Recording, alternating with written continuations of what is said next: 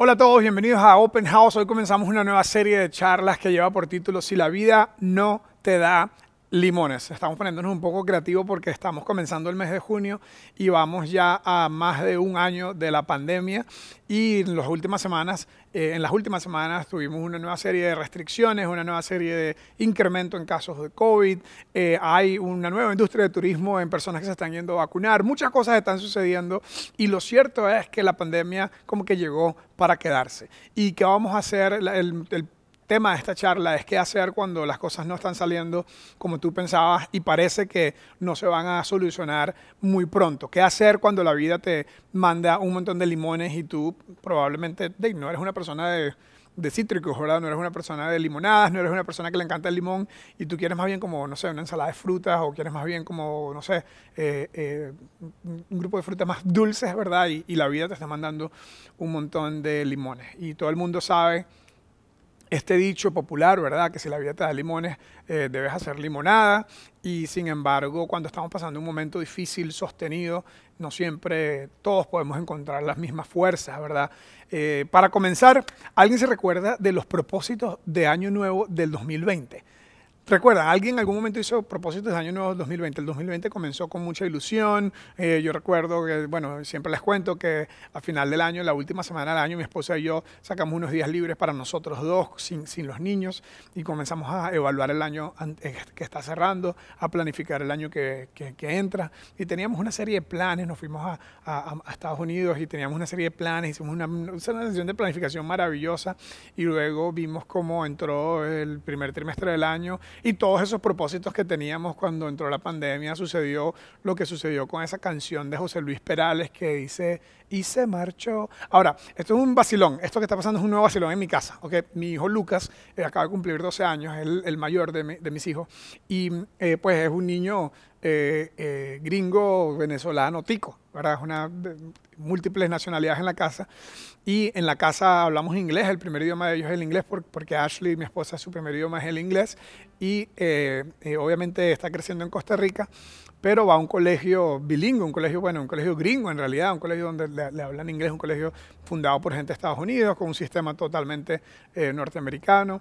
Y, el otro día, eh, el perrito de nosotros de la casa, tenemos un puro que se llama Viking, eh, estábamos en la, en la, sala de la casa y el perro cada vez que ve la puerta abierta se escapa, ¿verdad? Alguien dejó la puerta abierta y de repente el perro se escapa y yo entré en estrés porque cuando el perro se va, empieza a ladrarle a la gente, a molestar a los vecinos, hay otro perro, es un desastre, ¿verdad? El perro, bueno, nunca fue mi idea al perro. Yo soy una persona que ama a todos los animales y ama a todo el mundo, pero viví muchos años sin un perrito y, en fin, otro día me desahogo con el tema del perro. Lo cierto es que el perro me causa mucho estrés porque se escapa y los vecinos se quejan y todo el tema. Y, y, Lucas es el chico más relajado del mundo, ¿ok? o sea, ¿se acuerdan cuando hicimos lo de los colores? Si, si estuvieron con nosotros en Open House cuando hicimos la serie de los colores, Lucas es verde, es relajado, es pacífico, es una persona que no se estresa, no se molesta por nada, nunca nunca entra en impulsividad, nunca entra en momentos de agitación, siempre está muy calmado. Y el perro se va y yo, y yo me levanto estresado, el perro se salió, ya va a molestar a un vecino. Y Lucas comienza a cantar y se marchó. Y, y, y yo dije, primero, o sea, que has considerado que yo estoy preocupado por el perro y tú estás cantando José Luis Perales. Y por cierto, ¿cómo sabes tú de José Luis Perales? ¿Cómo sabes tú esa canción? Tú, o sea, en ningún momento has escuchado esa canción aquí en la casa porque, ojo, con todo lo que a mí me gustaba cuando yo estaba pequeño, que mi mamá y mi papá escuchaban José Luis Perales, con todo lo que a mí me gustaban algunas de esas letras que son romantiquísimas, ¿verdad? No pongo esa música en mi casa para estar claro, ¿verdad? Yo soy como de Justin Bieber hacia adelante. El punto es que Lucas empieza a cantar y se marchó. Yo le digo, ¿de dónde sacaste toda esa canción? ¿Tú sabes quién es el que canta esa canción? José Luis Perales. Y me dice, ¿what? ¿Quién? No, José Luis Perales, no, no tengo ni idea. Pero en los amiguitos de mi, clase, cada vez que alguien se escapa, cada vez que alguien se sale, cada vez que alguien se va, si se va la bola, empiezan a cantar y se marchó. Y, por eso yo lo dije. Entonces, este niño tico este niño gringo tico venezolano que está creciendo en Costa Rica, eh, eh, ahora está cantando, eh, parece que es una nueva moda que hay en la clase de él, de cantar cuando alguien, cuando alguien se va o cuando algo se va. Yo estoy enterándome porque estoy un poco viejo, ¿verdad? no estoy al tanto con lo que está pasando. Y parece que José Luis Perales está regresando con mucha fuerza a Costa Rica, nada más para que, nada más para que lo sepan. Pero bueno, esto no tiene nada que ver con la charla de hoy, excepto que los propósitos de Año Nuevo y todas esas metas que teníamos en el 2020 se marcharon con la pandemia y en el 2021, pues a nadie le interesó hacer metas de año nuevo. Dijimos, si sobrevivimos y si llegamos vivos al final del 2021 vamos a estar felices porque todos esos sueños, todas esas metas, todas esas ilusiones que teníamos como que se fueron. Entonces ha sido un tiempo sostenido de incertidumbre, un tiempo, eh, un tiempo sostenido de ambigüedades, un tiempo sostenido de complejidad y de cambio no saber cómo entrarle a la cosa. Todavía tenemos amigos que no se han reactivado por la industria del turismo. Eh, tengo varios amigos empresarios de turismo que no se han logrado reactivar todavía. Todavía tenemos personas que están eh, luchando con su economía personal. Todavía tenemos personas que están desempleadas. Tenemos a nuestro alrededor, en nuestra familia amigos, de voluntarios, de gente clave de aquí de Open House, gente que está muy preparada y muy buena, pero que no tienen trabajo. Eh, en realidad el tema de la pandemia se está convirtiendo en algo sostenido de dificultades.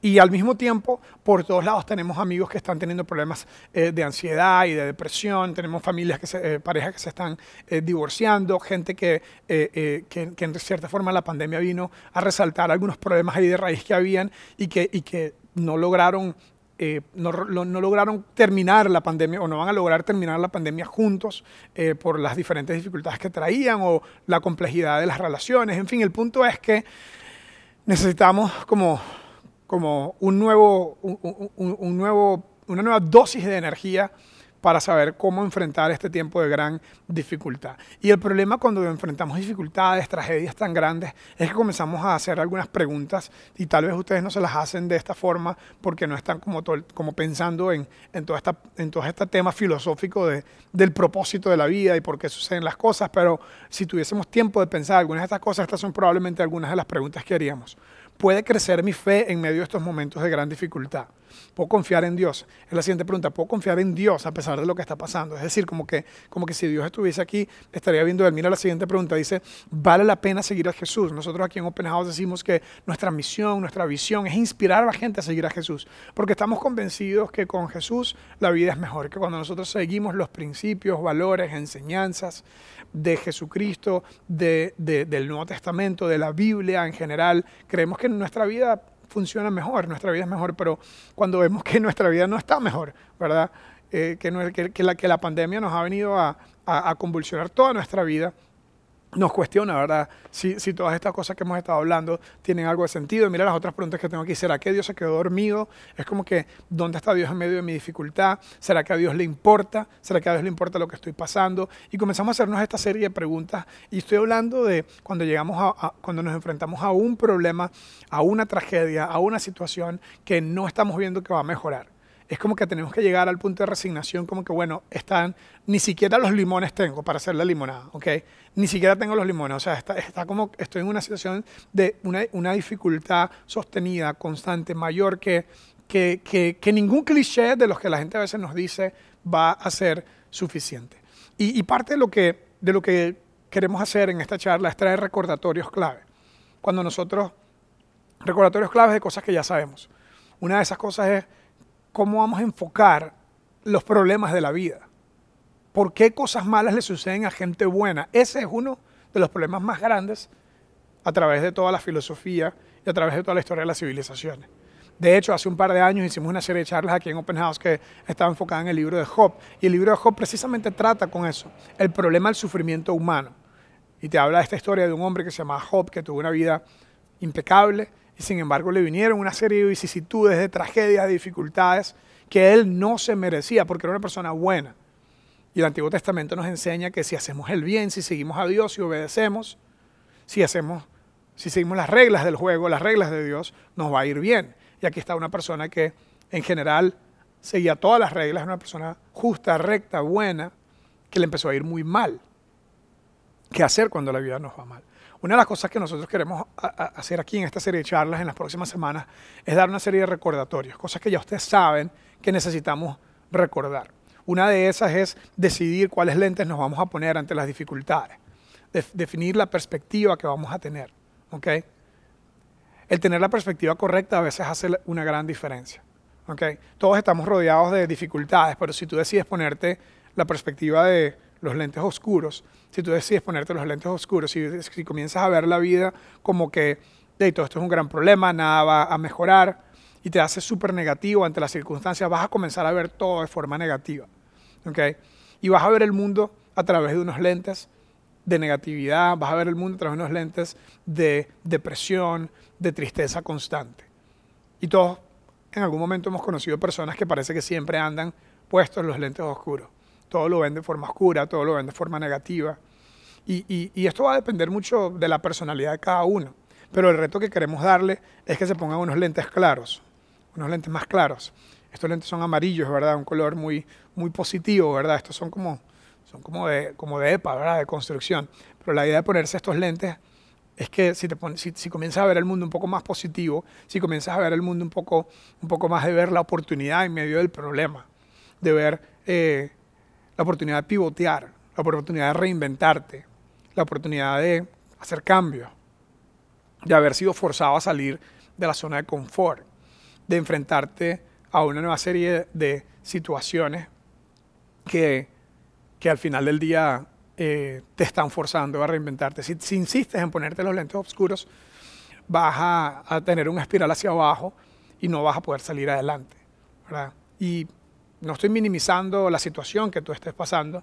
El problema de ponernos los lentes oscuros es que terminamos como jugando las Olimpiadas de, las Olimpiadas de la tristeza, ¿verdad? Las Olimpiadas de la tragedia. ¿Quién, eh, nos comparamos con otras personas y decimos, no, pero a mí, pero esa persona tuvo esto. Y cuando vemos a alguien con los lentes positivos, dice, ah, claro, muy fácil hacer eso si yo, si yo hubiese estudiado en la universidad que tú estudiaste, si yo, si yo viniese de la familia que tú viniste, si yo tuviese las oportunidades que tú has tenido. Y comenzamos a compararnos con personas que están un poquito mejor o viendo el mundo un poquito mejor que nosotros y eso nunca es una buena idea.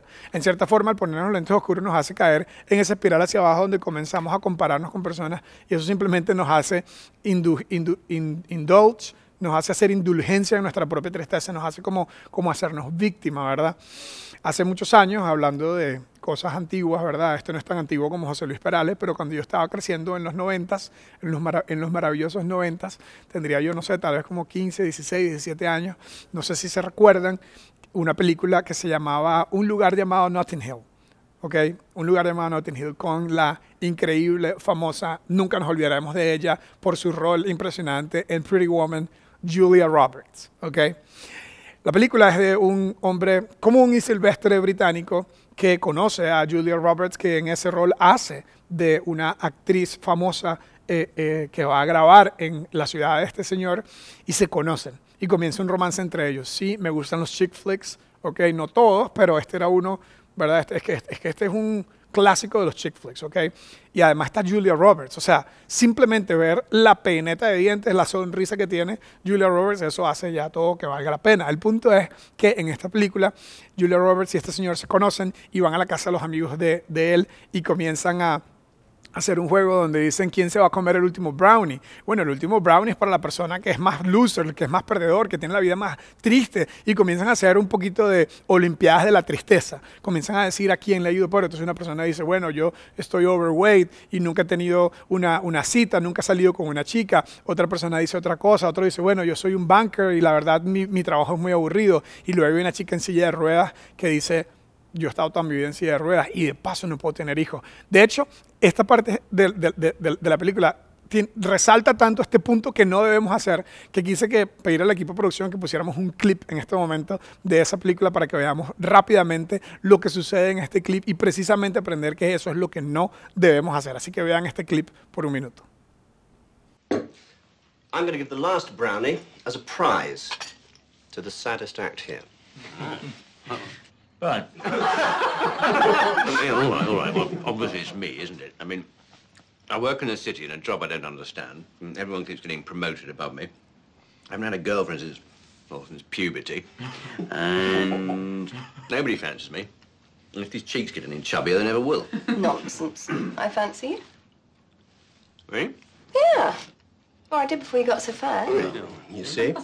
And unless I'm much mistaken, your job still pays you rather a lot of money, whilst Honey here earns 20 pence a week flogging her guts out in London's worst record store. Yes. and I haven't got hair. Mm. I've got feathers. And I've got funny goggly eyes. Mm. And I'm attracted to cruel men. And actually, no one will marry me because um, my buzzies have actually started shrinking. Mm, see, it's incredibly sad. Yeah, but on the other hand, her best friend is Anna Scott. Oh, well, that's true. I can't deny it. I mean, she needs me. What can I say? And most of her limbs work, whereas I'm stuck in this thing day and night in a house full of ramps. And to add insult to serious injury, I've totally given up smoking. My favorite thing. And, um, well, the truth is, we can't have a baby.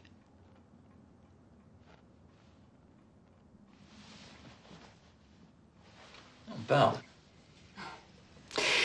So, Livy. So, um, we're lucky in lots of ways. But surely that's worth a brownie.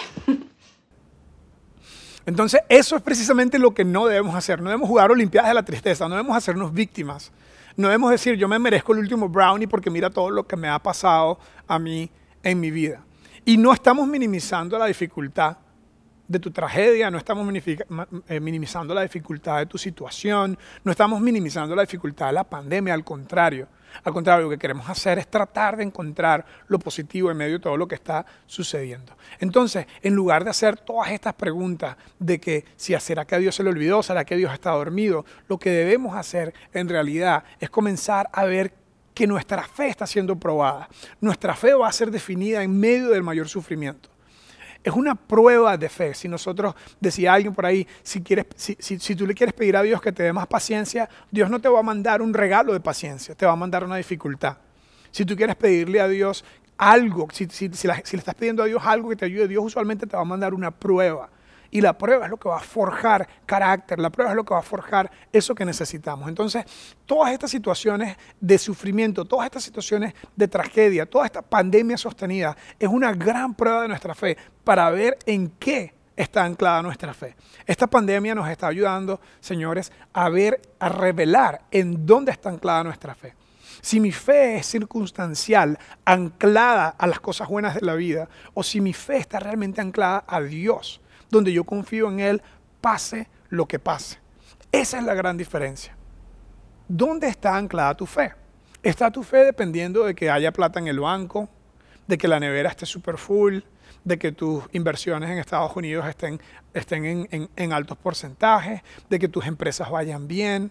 ¿Está tu fe anclada a que no haya nadie enfermo? ¿Está tu fe anclada a que a nadie le dé COVID, a que Dios te ayuda porque Dios es tu amuleto de la buena suerte? Honestamente, y estoy sonando un súper regañón y ese no es el punto, pero honestamente eso no es una fe bíblica. Ojo, los personajes bíblicos, los que seguían a Jesús, todos murieron muertes de mártires, fueron perseguidos. Pedro fue, fue crucificado patas para patas para arriba, Pablo fue decapitado, un montón de gente dio su vida entera en una muerte inmerecida.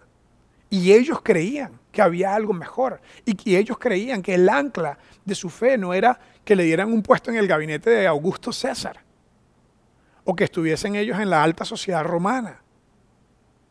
O que tuviesen una empresa transnacional, ¿verdad? Con oficinas centrales en Roma. No. El ancla de la fe de ellos estaba en Jesucristo, en quién es Él, en las promesas que Él hizo. Y hoy vamos a ver un par de cosas súper importantes. Por un lado, una historia del Nuevo Testamento que nos habla de alguien que experimentó grandes sufrimientos y por otro lado, regresar a esta idea de dónde está anclada nuestra fe. La historia se encuentra en el libro de Hechos, en el capítulo 16, y yo recuerdo claramente cuando escuché esta historia por primera vez. No debía tener yo más de 8 o 9 años. Es la historia del carcelero de Filipo, el carcelero que, que, que- que estaba cuidando a Pablo, que lo azotó y lo golpeó, y después hubo un terremoto, y este terremoto hizo que las cadenas que tenían a Pablo en- encerrado eh, eh, se liberaran, y el carcelero entró en pánico porque iba a morir, era pena de muerte si, te- si se te escapaba un, un- un preso en ese tiempo, y Pablo terminó hablando con él y ayudando al hombre que lo estaba golpeando, pero ya me estoy adelantando la idea. Lo que sucedió es que Pablo estaba en una zona hablando acerca de Dios y un grupo de personas, había una mujer que tenía como un don especial, algunas personas pensaban que tal vez era un demonio que tenía o una influencia espiritual extraña que tenía y era una esclava de un grupo de personas que le ponían a ella hacer adivinaciones y a través de esas adivinaciones ellos ganaban dinero. Esta mujer se encuentra con Pablo, Pablo le habla de Dios, le habla de Jesucristo y esta mujer decide cambiar su vida y dejar a un lado esas cosas. Obviamente como esclava no tenía voluntad propia y el negocio y ya no, y ya no quería hacer las cosas de adivinación que hacía y los dueños de esa mujer acusaron a Pablo ante las autoridades municipales eh, apoyadas por Roma y terminaron poniendo presos a Pablo y a Silas por haber ayudado a una mujer a encontrar una liberación de un mundo eh, oscuro, espiritualista, espiritista más, espiritista más bien, y de todas estas cosas raras. Entonces, por todas estas razones, Pablo termina yendo a tribunales, lo ponen preso sin ningún, bueno, más que tribunales, no hubo ningún juicio, lo pusieron preso por enseñar acerca de Dios. Los hicieron que los azotaran, que los golpearan, y después lo pusieron en la prisión de máxima seguridad como si fuesen unos criminales. ¿Y cuál era el crimen? Ayudar a alguien a tener un nuevo nacimiento espiritual, ayudar a alguien a conocer la, verdadera libertad espiritual que uno tiene en Dios, en Jesús. Y esta es como Pablo cuenta la historia de lo que sucedió. Vamos a comenzar leyendo. Entonces la multitud se amotinó contra Pablo y Silas, lo trajeron a la plaza, a la plaza del pueblo y, los magistrados los mandaron a que les arrancaran la ropa y los azotaran. Entonces los avergonzaron, los golpearon, les dieron con látigos. Después de darle muchos golpes, vean, vean esta progresión, los azotaron, les dieron muchos golpes, lo pusieron en la cárcel. Suave, suave, ok, ya va. O sea, Dios mío, Pablo puede decir, yo he dado mi vida para servirte a ti, para ayudar a la gente a conocer de ti, porque estás permitiendo que cosas malas me sucedan. Los azotaron, les dieron golpe, los mandaron a la cárcel. La siguiente parte. Ordenaron al carcelero que los custodiara en la mayor seguridad, como si fuesen eh, peligrosos. Al recibir tal orden, los metió en el calabozo interior, o sea, en el peor calabozo que había los azotaron, los golpearon, los metieron en la cárcel, los pusieron en el peor calabozo. Y de paso, los pusieron los pies en el cepo. Ahora, yo no sé qué significa esto, o tal vez usted no sepa qué significa el cepo. Esta es una palabra antiguísima que básicamente era un chunche de madera y de metal que le ponían, los le, ponían las manos y los pies a los prisioneros para, que, para inmovilizarlos y que no pudieran, y que no, y, que no, y que no pudieran moverse. Chiste de papá, otra vez chiste malísimo. Entonces, ahí está Pablo una vez más. Los acusaron falsamente, los, les quitaron la ropa y, y, y los desnudaron y les hicieron pasar vergüenza, los azotaron, los golpearon, los tiraron en la cárcel, los pusieron en la cárcel de mayor seguridad y de paso, en el peor calabozo, y de paso le pusieron los pies en unas anclas de madera y de metal para que no se escapara. En ese momento usted puede ser, o sea, no me puede ir peor, dice uno vulgarmente, a mí no me gusta a veces hacer esos cuadros, mentales, pero un dicho muy coloquial en el mundo latino es lo único que falta es que me orine un perro. a mí no me gusta mucho hablar sin esos términos tan coloquiales, tan, tan vulgares, pero es como que peor no puede estar la situación. Peor no puede estar para Pablo que Pablo y Silas que lo único que ellos estaban haciendo era enseñar a la gente de Dios y ve lo que le está sucediendo. Pues resulta que en la medianoche, y yo resalté aquí la palabra medianoche, es porque después de esta progresión de cosas malas que sucedieron, uno siente que la vida está en su hora más oscura, en la medianoche, en el peor momento. Y lo maravilloso es que, ¿qué hizo Pablo en su hora más oscura? ¿Qué hicieron Pablo y Silas en la hora más oscura de su vida en ese momento? Y aquí encontramos, yo creo, un patrón o en la de menos una inspiración para qué hacer nosotros cuando nos toca enfrentar nuestra propia hora más oscura, cuando nos toca enfrentar una medianoche después de una progresión de tragedias y de vicisitudes como la que estamos viviendo, que parece que la pandemia es, es interminable, que parece que la reactivación económica está tardando más de lo que pensábamos, donde parece que el COVID en lugar de bajar está subiendo, donde las benditas vacunas no sabemos cuándo es que nos va a tocar a algunos de nosotros y, y, todas las cosas que suceden alrededor de esto. Y, esos son ejemplos sencillos, pero yo sé que muchos de ustedes están sufriendo un divorcio, yo sé que muchos de ustedes están eh, eh, preguntándose de dónde va a venir su sustento económico, yo sé que muchos de ustedes están incluso con un familiar enfermo, yo sé que algunos de ustedes han perdido familiares por el COVID. ¿Qué hacer cuando estás en una tragedia donde sientes que ni limones tienes, ni por dónde empezar tienes? Estás en tu hora más oscura, estás en tu peor momento y esto no se siente como algo agradable, no se siente ni siquiera justo. Si Dios es bueno, ¿por qué te está sucediendo esto? Todas son preguntas válidas y yo creo que Dios es grandecito como para lidiar contigo con esas preguntas. Y está bien que lidies y que proceses con el duelo y con las dificultades y con los sentimientos para que puedas sacarlo y sanarlo. Sin embargo, lo más importante es dónde vas a anclar tu fe en tu momento de la medianoche? ¿Dónde vas a anclar tu fe en tu momento más oscuro? Y si pudiese, como Pablo, enfocarte en las verdades de Dios y en las promesas de Dios y no solo en tus circunstancias. Eso va a ser un gran primer paso. Pablo dice que Pablo y Silas se pusieron a orar y cantar en medio de la medianoche. Y los otros presos los escuchaban. No, pero ¿sabes? O sea, yo no soy Pablo, yo no soy Jesús, yo no soy la Madre Teresa de Calcuta, yo soy un mortal, normal y silvestre, que cuando tengo un problema me molesto y cuando tengo un problema no, no, son himnos y cánticos lo que sale de mi boca, más bien lo que sale es madrear a todo el mundo, ese soy yo. Pues está bien, está bien que seas tú. La cosa es que el Señor nos, y, está, y, en momentos yo mismo he reaccionado de, de eso ante momentos difíciles, la cosa es que Vamos a dejar que la palabra de Dios, que la Biblia, que las enseñanzas y los valores de Dios nos, nos alumbren y nos demuestren un camino mejor. ¿O no?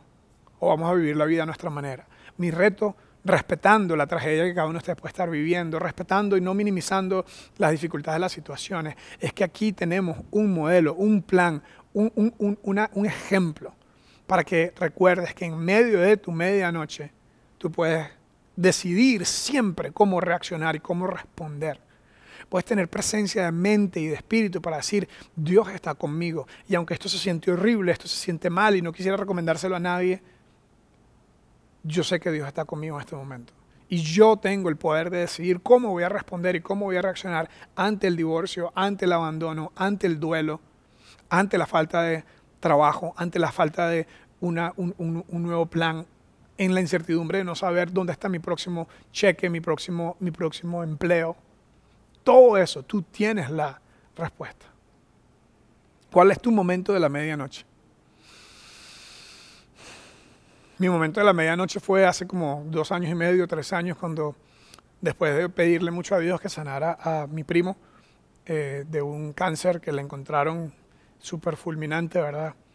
Cuatro semanas de de lidiar con doctores, con diferentes cosas. Eh, me dediqué varias noches, largo en la noche, a pedirle a Dios que lo, que lo sanara, a pedirle a Dios que nos llevara. Tenía, 40, tenía 42 años, tenía eh, una vida por delante de todos sus, sus su visión, su meta de, de ayudar a su familia, eh, una conexión muy especial conmigo personalmente. Y mi momento de medianoche fue Decirle, Dios, tú eres Dios y yo no. Pero esto es lo que a mí me gustaría que tú hicieras. Y, no se siente nice que siendo esta persona alguien que necesita ayuda, tú le estés dando esta prueba a esta familia. Y pasé mi pleito, mi berrinche con Dios y mi incomprensión, porque aunque yo sepa de Biblia, no soy un superhéroe, y, en la medianoche no tenía ganas de cantar. Lo que tenía era ganas de decirle a Dios un par de, un par de ideas, ¿verdad?, de cómo hacer las cosas. Pero resulta que mi primo no se sanó, mi primo murió y en cierto sentido está sano, está con el Señor. Pero nos tocó a nosotros lidiar con eso. Nos tocó a nosotros todavía lidiar con eso, lidiar con ese duelo y lidiar con esa situación. Todavía nos toca a nosotros lidiar con eso y comenzamos a ver el mundo un poco diferente, ¿verdad? A pesar de que no logramos lo que nosotros queríamos, que era que él se sanara y que pudiera seguir su vida y ayudar a sus hijos, ayudar a su familia. Aunque eso no sucedió, comenzamos a ver que sin nosotros entenderlo, Dios tiene un propósito más grande. Es como que, como que Dios no nos da siempre, como dijo Mick Jagger, hablando de Mick Jagger en una charla de, de Dios, hay una canción de Mick Jagger, algunos tal vez se recuerdan de Mick Jagger, decía, You can't always get what you want, but you get what you need. No siempre vas a obtener todo lo que quieres, pero siempre vas a obtener lo que necesitas. Y qué frase más dura, ¿verdad? Porque diciendo como que, o sea, como que necesitábamos la muerte de un ser querido. Como que necesitábamos vivir un periodo de tiempo sin trabajo. Como que necesitábamos pasar esta serie de dificultades tan grandes. Y a través del tiempo te vas a ir dando cuenta que las mismas dificultades, incluso los duelos, tan incomprensibles, y yo no voy a tratar de jugar aquí de que entiendo cómo funcionan estas cosas, pero sí podemos ver algunas cosas claves en medio de las tragedias. Si vemos que personas muy, muy buenas, mejores que mi primo, mejores que yo, murieron por amar a Dios y por amar a Jesús, tal vez podemos comenzar al menos concluyendo que hay un cuadro más grande que Dios está pintando. Es como que Dios es el director de una película Y en esa película hay cientos de capítulos. Y en el capítulo que te toca a ti entrar, si tú fueses un actor, ¿verdad? Imagínate que hay un director de una película y te dice, mira, estás invitado a ser parte en esta película y tú vas a entrar en el capítulo 37, vas a entrar al stage, te vas a caer, te vas a romper el pie y te van a sacar en un lugar y los médicos luego te van a operar y ese es el final de tu parte y luego, y luego la, la obra sigue, la película sigue. Y uno le diría, perdón, si, perdón señor director, si yo pudiera hacer una pregunta. O sea, me parece que eso está voladísimo, está malísimo, yo no quiero hacer esa parte, o sea, ¿cómo voy a entrar yo nada más y romperme el pie y me operan y ya hice todo? Y el director probablemente te respondes, te respondería tranquilo, tranquilo que tú todavía no ves los cientos de capítulos que tiene esta película, que yo estoy viendo. Y Dios es ese director de la obra y nosotros tenemos una parte en esta vida. Y otra vez eso no se siente emocionalmente gratificante, pero nadie nos dijo que la vida iba a ser color de rosa, nadie nos dijo que todo iba a estar bien, nadie nos dijo un montón de clichés que inventan a veces incluso los cristianos, Jeremías 29, 29, 7 o 29, 10, 29, 11, creo que yo sé los pensamientos que tengo para ti, pensamientos de paz, todo va a estar bien. Y terminamos haciendo una serie de clichés que no, que no nos ayudan. Entonces, vamos a la siguiente, a la siguiente lámina si su fe estaba, la, fe de Pablo y Sila estaba basada en algo más grande que los clichés bien intencionados, como les decía. Aquí tengo una lista de algunos de los clichés que la gente nos dice cuando estamos en un mal momento. Todo va a estar bien, todo pasa por algo. Eso también pasará, este es uno muy, muy, muy común. No preguntes por qué, sino para qué. Ahora, todas estas cosas son verdad. Eventualmente las cosas van a estar bien, todo eventualmente entendemos que hay un propósito por el que las cosas pasan.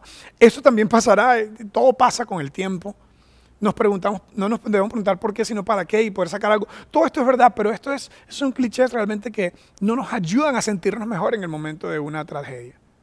Entonces, ¿qué hacemos? ¿Qué hacemos cuando estamos en la medianoche, en la noche más oscura y no podemos, no tenemos la capacidad de responder como Pablo eh, eh, de esa forma de cantar himnos? A veces el problema es que anclamos nuestra fe, anclamos nuestra fe, vamos a la siguiente, a veces anclamos nuestra fe en promesas que Dios nunca ha hecho.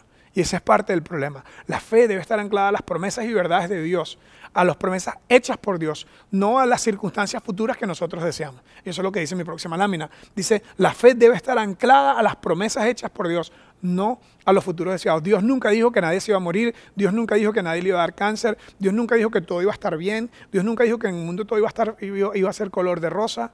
No, al contrario, Jesucristo dijo, en el mundo van a tener aflicción, pero confíen en mí porque yo he vencido al mundo, porque hay algo más grande, yo soy el director de la obra y ustedes no entienden lo que está pasando. Toda esta serie de charlas que comienza hoy se trata de cómo tener una fe a prueba de pandemias, cómo tener una fe a prueba de pandemia, cómo tener una fe a prueba de duelo, cómo tener una fe a prueba de desempleo, cómo tener una fe a prueba de divorcio, cómo tener una, fe que no está anclada a mi circunstancia deseada, mi circunstancia ideal, mi cuenta de banco full, sino que está anclada a las promesas hechas por Dios. Hoy, para dejarlos con esta introducción que ya se está alargando mucho, al menos un par de promesas que Dios se ha hecho. ¿Cuáles son dos promesas en las que sí podemos confiar? Dios sí dice, a través de toda la Biblia, que Él está contigo en el medio del sufrimiento. Es decir, para el creyente, para el cristiano, no solamente hay luz al final del túnel cuando las cosas estén mal, sino que hay luz en el medio del túnel. Dios está contigo en medio de tu desempleo. Dios está contigo en medio de tu divorcio. Dios está contigo en medio de no saber de dónde va a venir tu próximo cheque. Dios está contigo aunque las cosas no están bien. Y yo sé que tal vez no es emocionante, pero es una realidad. Tú vas a poder salir adelante. Vas a poder, a poder poner un pie enfrente al otro y ahora sientes que es terminal, ahora sientes que nunca te vas a levantar, pero eventualmente esto va a pasar. Eventualmente esta tristeza, esta tragedia va a pasar y vas a poder sacar la cabeza del agua, por decirlo de alguna forma, y vas a poder ver que Dios estuvo contigo sosteniendo. Se recuerda, algo que sí puedes confiar es que Dios está contigo en medio de la dificultad. Y una más es, Dios puede usar tu sufrimiento como un vehículo de transformación. Esto es poderoso, tal vez usted no está listo para esto todavía, pero el reto que queremos darle en las próximas semanas, vamos a desarrollar más esta idea, es que tu peor momento, tu peor tragedia, tu peor dificultad, puede ser exactamente lo que Dios quiere usar para transformar tu vida. Puede ser exactamente lo que Dios va a utilizar para que haya un antes y un después y otra vez no quisiéramos una tragedia, no quisiéramos una enfermedad terminal, no quisiéramos enfrentar un duelo, pero una vez que sucede, Dios puede usar eso para convertirlo en un vehículo de transformación para tu vida. Y de eso se trata esta serie de charlas. Así que los invito a que nos acompañen por las próximas semanas a profundizar en cómo podemos lograr que tu peor momento se convierta en tu mejor momento. Que tu peor momento se convierta en un vehículo de transformación. Porque Dios puede hacer algo maravilloso aún de cosas terribles. Vamos a cerrar con una oración. Señor, ayúdanos a en las próximas semanas enfocarnos en cómo podemos, cómo podemos nosotros ver más allá de lo que está a simple vista. ¿Cómo podemos nosotros enfocarnos en ver que tú puedes sacar algo maravilloso aún de la peor dificultad, del peor momento, de nuestra peor tragedia? Esto es más fácil decirlo que hacerlo. Esta no es una serie, no es una serie de charlas súper gratificante, súper feliz. Pero nada podría ser más verdadero en estos momentos de pandemia, de incertidumbre, de volatilidad, de problemas de desempleo, de divorcios, de relaciones rotas. Nada podría ser más verdad que agarrarnos de tus promesas y que decidir convertir nuestra tragedia en el vehículo de nuestra transformación. Ayúdanos a hacer esto en el nombre de Jesús. Amén.